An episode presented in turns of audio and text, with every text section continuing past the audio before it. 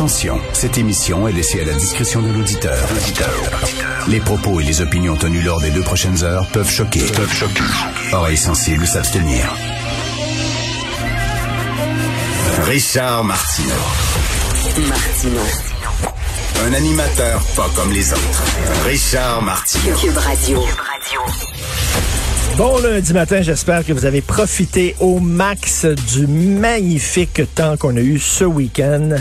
Est-ce que vous connaissez Nicolas Bedos? Nicolas Bedos, euh, pour ceux qui connaissent un peu le showbiz français, c'est le fils de Guy Bedos. Guy Bedos qui est un humoriste adoré des Français, très très à gauche, très campé à gauche, Guy Bedos, humoriste préféré des, des socialistes en France, qui est décédé il y a pas très longtemps. Donc Nicolas Bedos aussi est humoriste, il est comédien, il est réalisateur aussi.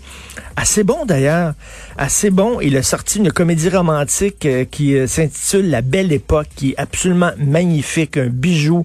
L'histoire d'un bonhomme qui a 70 ans, qui veut revisiter sa jeunesse, donc il fait affaire avec une entreprise qui euh, est spécialisée dans les reconstitutions historiques. Donc on reconstitue dans des décors en vrai. Euh, les endroits où il se tenait lorsqu'il était jeune. Il y a des comédiens qui jouent les rôles, des gens qui connaissaient lorsqu'il était jeune. C'est vraiment, c'est charmant comme tout. Et c'est lui qui va réaliser, ben, qui a réalisé le prochain chapitre de OSS 117, cette parodie des films d'espionnage hilarante, un peu le Austin Powers français, qui va sortir en février prochain avec Jean Dujardin. Donc, c'est le, c'est le réalisateur en vue. Alors, quand Nicolas Bedos parle, ben, ça fait, tu sais, les gens l'écoutent parce qu'il est très connu, très aimé des Français.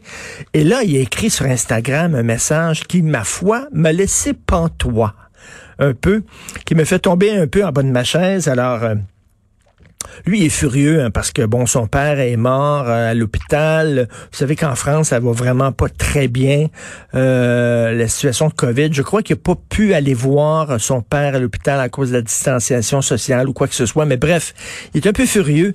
Donc euh, il y en a contre les gouvernements et contre les consignes de sécurité sanitaire. Donc il a écrit sur Instagram Nicolas Bedos arrêtez tout, tout en majuscule, les masques, les confinements, vivez à fond, tombez malade, allez au restaurant, engueulez les flics, contredisez les lâches directives gouvernementales. Nous devons désormais vivre quitte à mourir. On arrête d'arrêter, on vit, on aime, on a de la fièvre, on avance. Vivons à fond, embrassons-nous, crevons, ayons de la fièvre, toussons, récupérons. La vie est une parenthèse trop courte pour se goûter à reculons. Nous devons vivre quitte à mourir, euh, tomber malade, aller au restaurant. Embrassons-nous, crevons. Ayons la fièvre, toussons. Attends une minute, là. Lui, lui, OK, lui, est peut-être en forme, là. OK, peut-être que s'il pogne la COVID, il va passer à travail, il n'y a pas de problème. Il faut-tu rappeler ça, Christy? Il me semble, on fait ce 12 ans et comprend ça.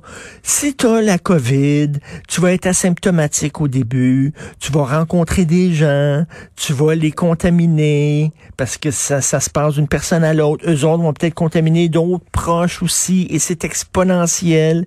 Et après ça, ben, il y a des gens qui sont moins en forme que toi, qui vont aller à l'hôpital, puis là, le système de santé va commencer à déborder, les travailleurs de la santé vont capoter, ils vont péter des plombs, ils vont être crevés, ils vont avoir des burn Tabarnouche, suis si dur que ça à comprendre. Je comprends que les acteurs, puis les réalisateurs, puis certaines vedettes, pas tous, mais qui ont des gros égaux, tellement gros qu'ils voient pas qu'il y a des gens qui gravitent autour de leur nombril. OK, ils voient pas, là, mais lui, là, empressons-nous, vivons à fond, crevons. Vive à en mourir. Si tu meurs, ben c'est pas grave, tu meurs, puis on s'en fout. Ben oui, dis ça à des proches qui sont morts de la COVID. C'est complètement délirant. Alors, Là, il y a des gens, évidemment, qui lui ont tombé sur la tomate en France. Incroyable. Le ministre de la Santé français, il dit que c'était complètement irresponsable. Il écrit, euh, je pourrais comprendre ce type de réflexion si elle importait des conséquences sur sa seule santé. Si c'est rien que toi, ta santé, toi, tu veux risquer, puis tout ça, il n'y a pas de problème. Mais sauf que ça peut avoir des impacts sur la santé des autres.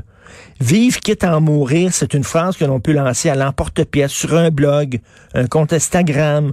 On peut faire un effet de tribune ou c'est peut-être un exutoire personnel du ministre de la Santé. Je pense que dans notre période, on doit être extrêmement attentif, surtout quand on a beaucoup d'écoute autour de soi à notre façon de nous exprimer et au message que nous véhiculons. Bref, il y a des gens qui vraiment qui ont rentré dedans. Euh, c'est irresponsable. Je pense tu peux écrire ça sur un blog comme ça, comme dit le ministre de la Santé français, mais là, à un moment donné, c'est que ça a des impacts. Puis il y a des gens qui t'écoutent, il y a des gens qui, qui, qui, qui l'aiment. Tu as une tribune, faut que tu fasses attention.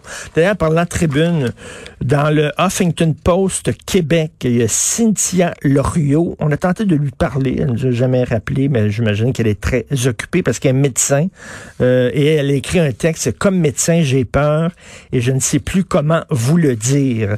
Je vais vous en lire quelques extraits parce que ce serait le fun des, fois que ces gens-là, qui lancent des affaires comme ah, pas de masque, embrassons-nous, laissons-nous la face, la vie vaut la peine d'être vécue, puis tout ça. Ce serait fun qu'ils parlent à des gens sur le terrain. Je sais pas si Nicolas Bedos, il parle à des médecins, il parle à des infirmières qui sont sur le terrain puis qui sont en train de capoter parce qu'ils voient la deuxième vague arriver, puis c'est pas drôle puis ils freak ben parce qu'ils ont connu la première, puis c'était vraiment pas drôle pour eux. Puis là, ils voient la deuxième arriver, puis ils ont peur. Fait qu'elle, voici ce qu'elle écrit, euh, Cynthia Loriot. La vérité, c'est que comme plusieurs de mes collègues, j'ai la chienne. J'ai peur du orange qui virera inévitablement au rouge, c'est fait, et de cette deuxième vague dont on ne devine que le début. En réalité, j'ai peur de nous voir nous écrouler un à un sous son poids, faute d'être capable de le supporter. Puis là, il y a des gens qui vont dire, ben oui, mais il y a beaucoup de cas au Québec, oui, mais il y a très peu d'hospitalisation. Maintenant, maintenant, il y a peu d'hospitalisation. Mais qui sait plus tard? Vous avez vu dans le devoir, là, tsunami dans la vallée du Rio Grande. Et euh, c'est complètement débile ce qui se passe là-bas. Le on avait quatre personnes aux soins intensifs et on se retrouve du jour au lendemain avec 300 personnes, dit le médecin. Puis là, ils sont complètement débordés. Il y en avait quatre, paf, 300. C'est ça que ça fait, le nombre de cas. C'est qu'à un moment donné, c'est exponentiel, puis là, ça allume, paf, puis là, tu as, des hospitalisations, puis tu des décès. En tout cas, bref. Donc, euh, cette médecin-là dit, elle la chienne. J'ai peur de notre humanité fragile qui nous pousse à douter et à nier faute d'être équipés pour gérer nos craintes, nos incertitudes et nos cauchemars. Je crains cette humanité qui fabule depuis l'année des temps, faute de savoir comment trouver les bonnes réponses. Et elle dit, bon, elle a peur là, que ça soit complètement débordé dans les hôpitaux. Quand le monsieur du dépanneur réalise que je suis médecin et qu'il me demande si c'est vrai toute cette histoire de COVID, j'ai peur. Quand j'entends les patients mentir au sujet de la fièvre de leur enfant, pour le faire voir au sans rendez-vous, sans être habité par l'ombre d'un remords ou de compréhension du sérieux de la chose, j'ai peur. Il y a des parents qui disent, oh, mon, mon enfant fait de la fièvre, il faut, faut vraiment que vous le testiez, puis tout ça, là. Alors que l'enfant fait pas de fièvre pantoute, pantoute, il veut rien passer par devant tout le monde. Donc, elle dit que ce serait le fun que ces gens-là, comme Nicolas Bedos, voient ce qui se passe sur le terrain, discutent à des gens, avec des gens. Donc, il faut penser aux gens du milieu de la santé aussi. C'est pas rien, là. Mais lui, il, fait des, il est habitué, il va dans des, il va dans des talk shows, puis là, à un moment donné, tu, lances une phrase comme ça, puis tu sais que ça, va brasser, puis c'est un peu euh, comme un effet de toge pour les avocats lors des procès. Paf! Embrassons-nous, quitte à mourir. Euh, Beau, c'est super, là. Mais à un moment donné, je trouve ça totalement irresponsable. Vous écoutez Martineau.